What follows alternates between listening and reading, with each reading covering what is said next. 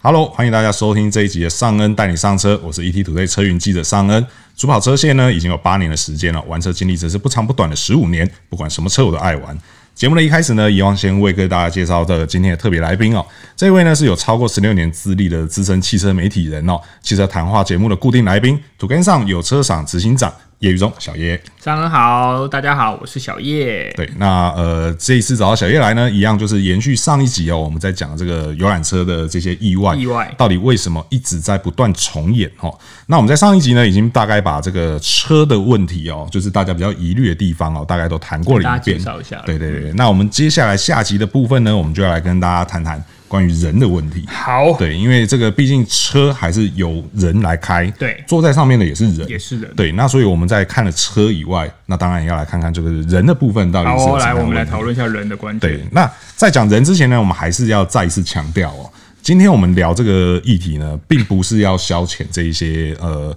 因为意这些意外而受伤啊，或是死亡的人、哦。对，我们不是要消费社会事件。对，我们主要还是希望说能够借由这样的探讨，对让大家更清楚了解说到底目前游览车生态是不是有什么样的问题，又或者是说在这个消费者的部分，整个旅游的生态。对对对不对对，就是包含这个使用者会不会有什么样的这个也需要去注意的地方。对对，OK，好，那所我以，所以今天的节目会比较尖锐，大家要承担一些。哦啊、对 对，OK，好，那我们一开始的话，当然还是先从这个呃驾驶的部分好哦来看啊驾驶，但其实我还是得先说，这个虽然说听起来像在检讨驾驶，但实际上也是请各位听众去想啊想，因为其实我相信大多数人都还是消费者对的身份比较多。会造成这样的生态，会不会跟我们的消费习惯有很大的关系？没错，那讲到驾驶的部分呢，我们就要讲到这个。其实，呃，我做游览车经验，我们做游览车经验应该都算蛮多的，其实算蛮长的啦。对对对，因为我们昨天才即做而已。对我们即便到现在工作，也还会很常去坐游览车对，，为什么？要不要对跟大家解释为什么 那么常做这样子？就因为我们有时候很多活动在外地啦，对啊，因为我们常会除了台北以外，我们常需要到台湾，甚至以前疫情没有发生，我们到全世界各地去试车。对对对对那很多时候我们不可能一直开车嘛，我们一定会透过接驳的方式到我们的目的地。所以游览车这件事真的是我们很常做。那也是因为我们常在台湾跟国外都有做不同游览车的经验，所以希望我们的一些经验可以给大家分享，也让大家思考一下，到底我们台湾的消费者，或是包含我们两个在内，我们的脑袋有没有一些可以再进步的地方？对，那因为讲到这个驾驶的部分啊，就是我这个这个生态确实，我们到了直到去了海外，有搭了海外的游览车之才后知道才知道原来台湾插着嘴对台湾的这个这个习惯真的是蛮蛮特只别能的说啊、台湾人很耐操，对不对对对对，就是我们会经常看到这种所谓的一日团，嗯，那一日团事实上它就是想要追求 CP 值嘛，极限呐、就是你对我花了钱一定要玩到最多。对对对对，我花了这一两万去租这部车跟这嗯个、这个驾驶，对，那我就希望把它发挥到极限这样子。对，所以其实驾驶超时这个问题好像一直都存在。对对，那当然就是我们一开始有讲到这个蝶恋花，以那个蝶恋花来讲的话，嗯对它这个一日五领团，它是早上八点。对从这个呃台北市出发，出发对，它大概重庆北路那一带，然后它其实本来应该表定是大概十点左右会回到它晚上10点哦对，会回到他早上出发地嗯出发的地方。那这时候大家就会稍微算一下，就会发现其实这已经超过十二个小时总。共嗯呃十四个小时。对对对对对，那呃，当然这中间可能呃，驾驶他到了目的地的时候，他或许他还有休息的时间。对对，可是再怎么样，这个休息时间其实也不比你真正的就是离开工作的休息确实嗯来的确实。对，那更夸张的是，其实那个驾驶他经常上班超过十天，嗯他甚至有二十四天没有休假的记录。对啊，我们即便我们媒体业可能已经算很超了，或者我们经常在待命，但其实也真的很少会到这么夸张的。这么这么长时间都在工作，而且他们这个是高度劳力付出跟精神集中的工作。是对，那虽然说事后呢，在这个电电化事件之后呢，有透过这些定型化契约啊，或者劳基法啊，或是汽车运输业的管理规嗯则啊、甚至是是呃强制要求这个游览车去装上 GPS 来追踪这个驾驶开车的时间长度。对，但好像这些，即便有这些措施在，我们现在来看，好像这个超时的状况也一直没有获得改善。对啊，对我们我们先讲第一件事，因为很多人就会认为说，反正他又不是出车到收车一直在开车。是大家如果有上班的经验就知道，你今天就算中午在休息吃个饭，在公司打打盹睡个午觉，是都不会像你在家这么轻松了。啊对那个心理的压力确实是不会放松的嘛，对不对？好，那再来是说，呃，因为我知道，因为后来呃这样子的事故不断的发生，我们之前劳基法也有。从呃重新检讨嘛，之前原本是七休一嘛，对，后来变十四休四，对，对不对？所以然后再来是说，呃，他也说我们这个工时呢，你不能超过十二个小时，是开车时间不能超过十小时，是，上下车地点都要合法，对，这些其实都明定的非常清楚。对但是我觉得刚才上恩讲到一个很关键是，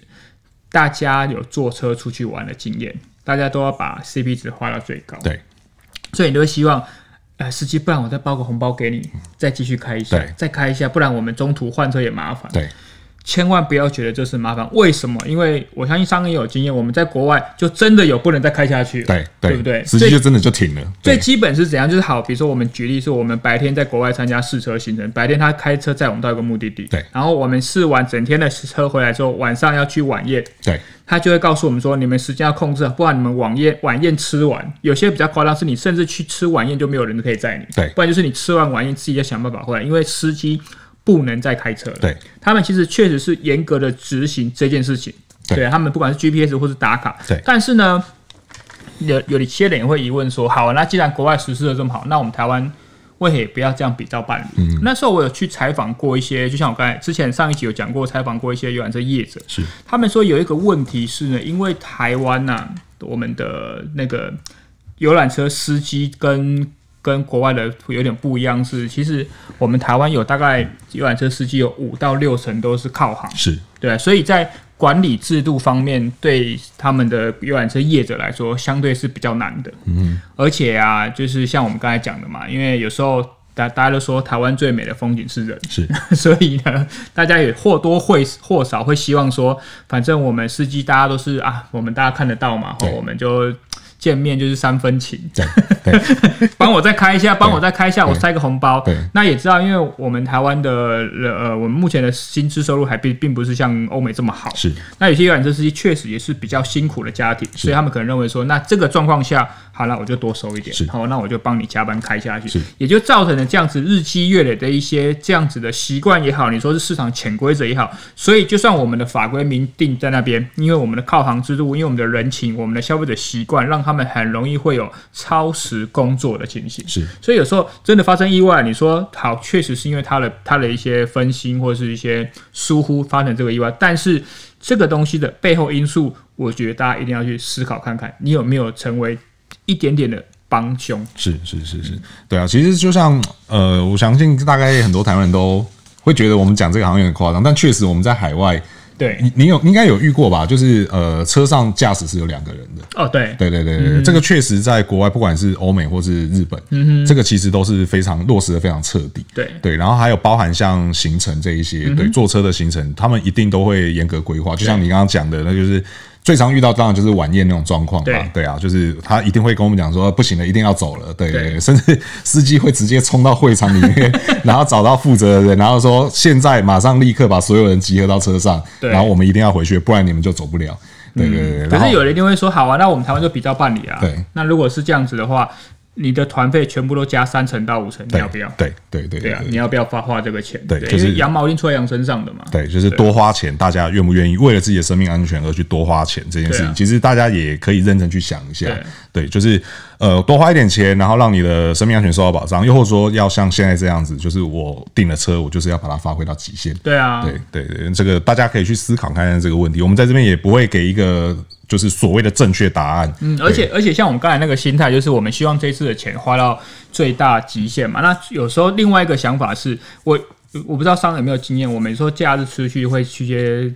户外，是一些山路，对那些山路的路幅，你看到一台很大的我们讲夹类的游览车，你就很疑惑说为什么它会出现在这里？是对不对？对你就觉得，当然他开得过，他技术好，但是你会觉得这个尺寸的车怎么会出现在这种山路上？是是对，是那一方面我觉得也是一般很多一些消费者心态是。我希望我们这四十个人对搭一台车对嘛，大家进出方便嘛对。那如果说你想要把它因为换成小车换成两台车，换成三台车，费用可能增加对，你要不要？对对，这也是大家可以想象的，因为我们都知道。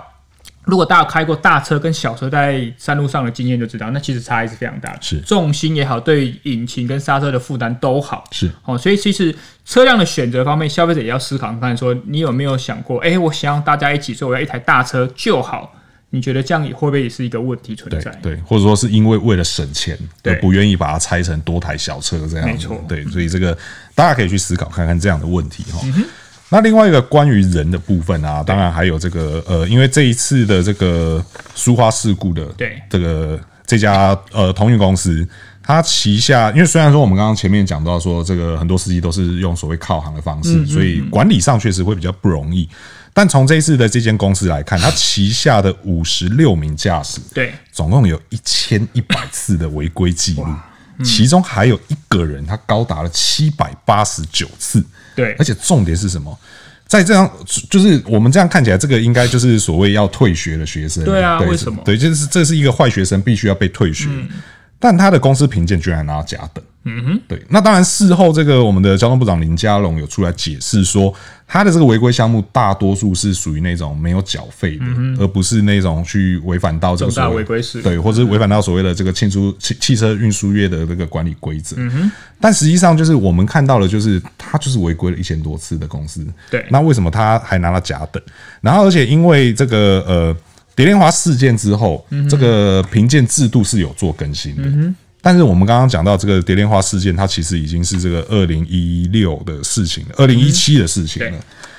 到呃，它改变了制度之后，其实到现在到今年三月，这个新制度才开始去做一个所谓的视频，对然后结果要到年底才会出来。嗯哼，然后结果在这个过程中就发生这个大事。对那是不是代表说我们这个动作已经有点太慢了？对，甚至是说你你修一个规则修这么长时间，然后会不会到现在其实你你原本修那些规则已经不符合现在的现况了？对。那关于这个呃没记录不良业者，他们有一个退场机制，那你又怎么看这件事哦，？我觉得这个问题很好，而且这个是一个蛮复杂也不好回答的问题，是它有几个层面啊。第一个是说，好，我们讲到这个刚才讲这个评鉴的问题，是就像我之前采访过的一些经验，那些业者也告诉我说，他们其实那个业者以他们讲，他们当然是很优秀的，他们花了很多的成本，因为你达到，比如说他们会有个甲等、乙等的对什么然后优还有良的优等评鉴，对对对，因为他们花了很多的成本去达到优等的评鉴，但是。并没有因为这个优等对他们来说有什么帮助，是你顶多可以在你的文宣上说，哎、我们本身是优等，是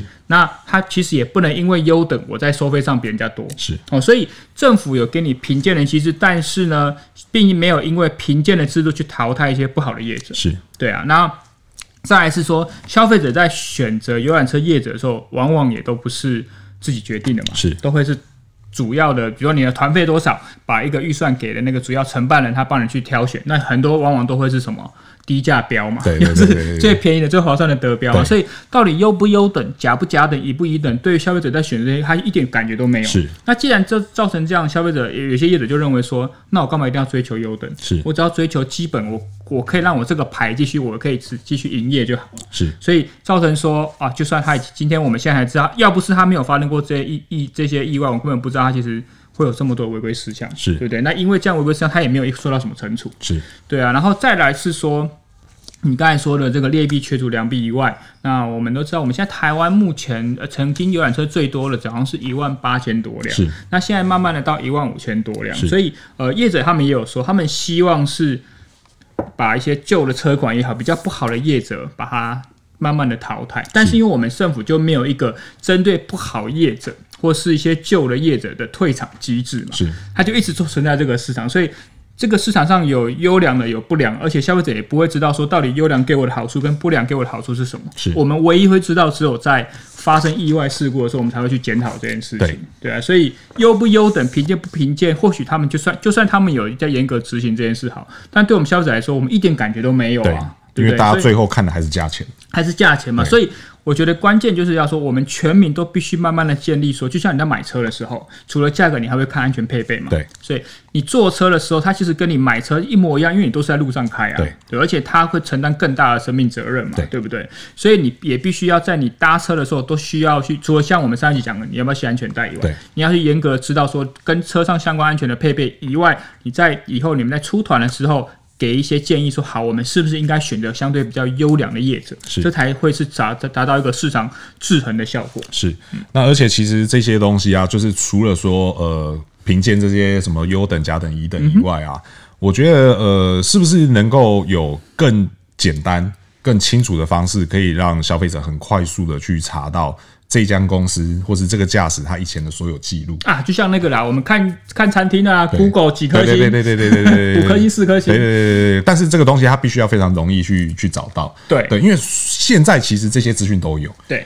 只是大家就是不会特别去查，又或者说他可能藏的比较里面。就是第一个是容易度，第二个是我们有没有这个观念想要去查。你对去吃餐厅你会想查，对对对你去做完之后你会查吗？对对对不对对，因为你吃餐厅，你除了看它菜单价钱以外，我相信现在应该蛮多人都是会看，就像你讲的评论 Google 嘛评价，对嗯对啊，看几颗星这一种，对啊。那甚至像我们买新车也是一样啊，对啊很多人就会先去看说国外的撞击测试，因为目前台湾的 T N Cap 还没有成立嘛，对对，所以大快家了快了，对，那大家就会去看美国的 I H S 啊，或是呃欧洲的 Euro N Cap 这种，不然就看上恩帮你评论嘛。哎，对对对对，或是小叶帮大家解释这 样子，对对。那所以说这样的制度就是必须要呃，除了说政府可能要让这些东西变得更容易去找到，对嗯就是这个资讯要更公开。虽然现在已经是公开了，但是要更公开。对对，那同时呢，这个消费者也要有这个意识，说我在。呃，订车之前或者我在搭车之前，我有没有可能先去把这个东西查清楚？对，确认说这个公司这个驾驶它的过去的记录是怎么样，对啊就是作为一个参考这而样。且，对啊，我最后再补充一点啊，就是关于这一题，就是呃，因为我们知道我们的法规或者政府政府相关策政策在制定的时候，通常是三个部分：产官学嘛，对对对不对？那可是往往呢，因为我们现在可能是呃学跟官走的比较前面一点，对对对对我我讲的比较保守，大家应该可以理解对，所以有时候会忽略了第一产业第一线的声音，是哦，所以我觉得必须政府这些官员，如果你有听到我们的节目，然后是我觉得大家也要思考一下，是我们如何把产官学这上面这三方面结合在紧密一点。不行，说你的政策走得很前面，就像我们讲的这个东西，你的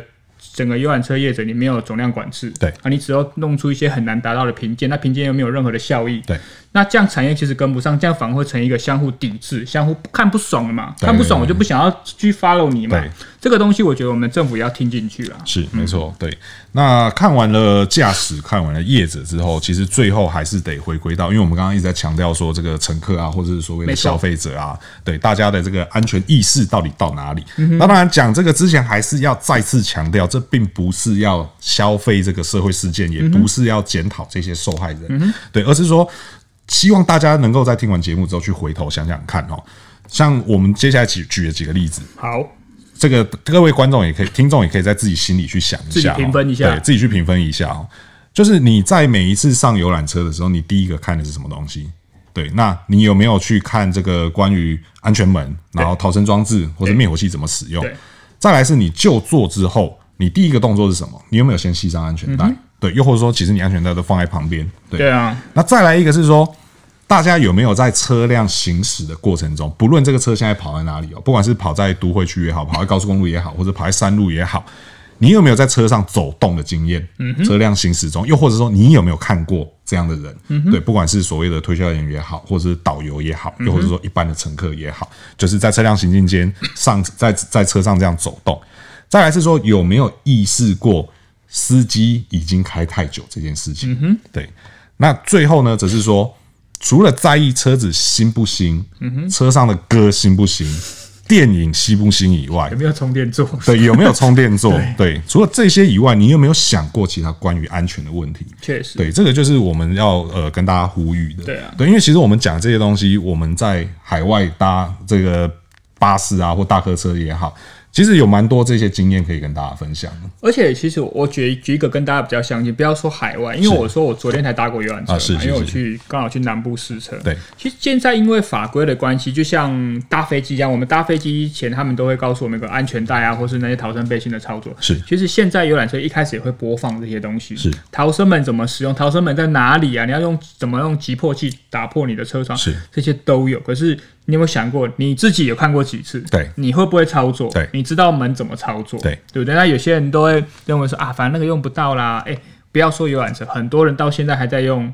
安全带插销。啊自己开车的时候对对，那你坐游览车的时候，你会系安全带吗？对对不对？所以我觉得这个真的是观念就要从最基本养起，我们再来检讨说更多的层面啊呢、是，其实就像你刚刚讲的一样哦，就是我们搭飞机的时候会看那些宣导影片嘛，对嗯然后现在坐车也有嘛，对不对？其实我觉得某种程度上，游览车和这个航空业，我觉得是很接近。嗯哼，就所谓接近，意思是说。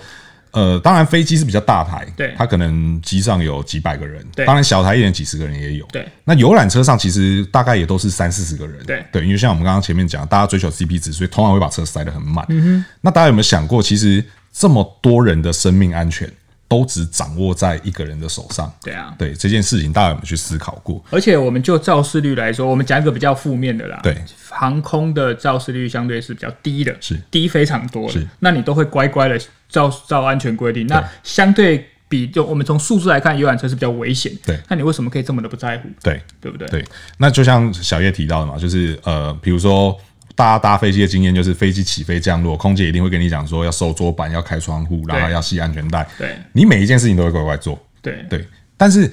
游览车司机跟你讲说，我们现在要开车要系安全带嗯了，真的会每个人都乖乖系上吗？我觉得不会。对以在我所看到的好像都不对，会。在台湾不会嘛。可是我们在海外的时候是怎么样？嗯，对，我们在海外的时候是司机会非常强硬的要求你一定要系上安全带没，错不系他是不开不开车对对对，对不管在日本、在欧洲，我们都有这样的经验。对啊，对，那到底为什么这个东西没有办法落实在台湾？对啊，对，这个就是呃，可能乘客跟消费者都必须要去扪心自问的地方。没错。对，就像我刚刚提到这些，在车上会经常看到的所谓的不安全的行为，不安全的行为。对，那未来大家看到这些行为的时候，会不会去制止，又或者是说去反映这样的问题？先自己做到，再来制止别人。对对对对，嗯对所以呃，要提升这个关于游览车或是大客车的安全性啊，事实上这个责任永远都不会是特定少数人要去承担的。每一个人都有责任。对，从这个不管是业者也好，到司机也好，到乘客也好，甚至是我们的这个政府学界也好，嗯没错对，大家都必须要共同一条心，才有可能让这个游览车的事故去降到最低。确实对，然后不要再有人因为这些事故而失去性命，然后宝或贵者的生命啊嗯对，或者是说造成家庭破碎这样子，对。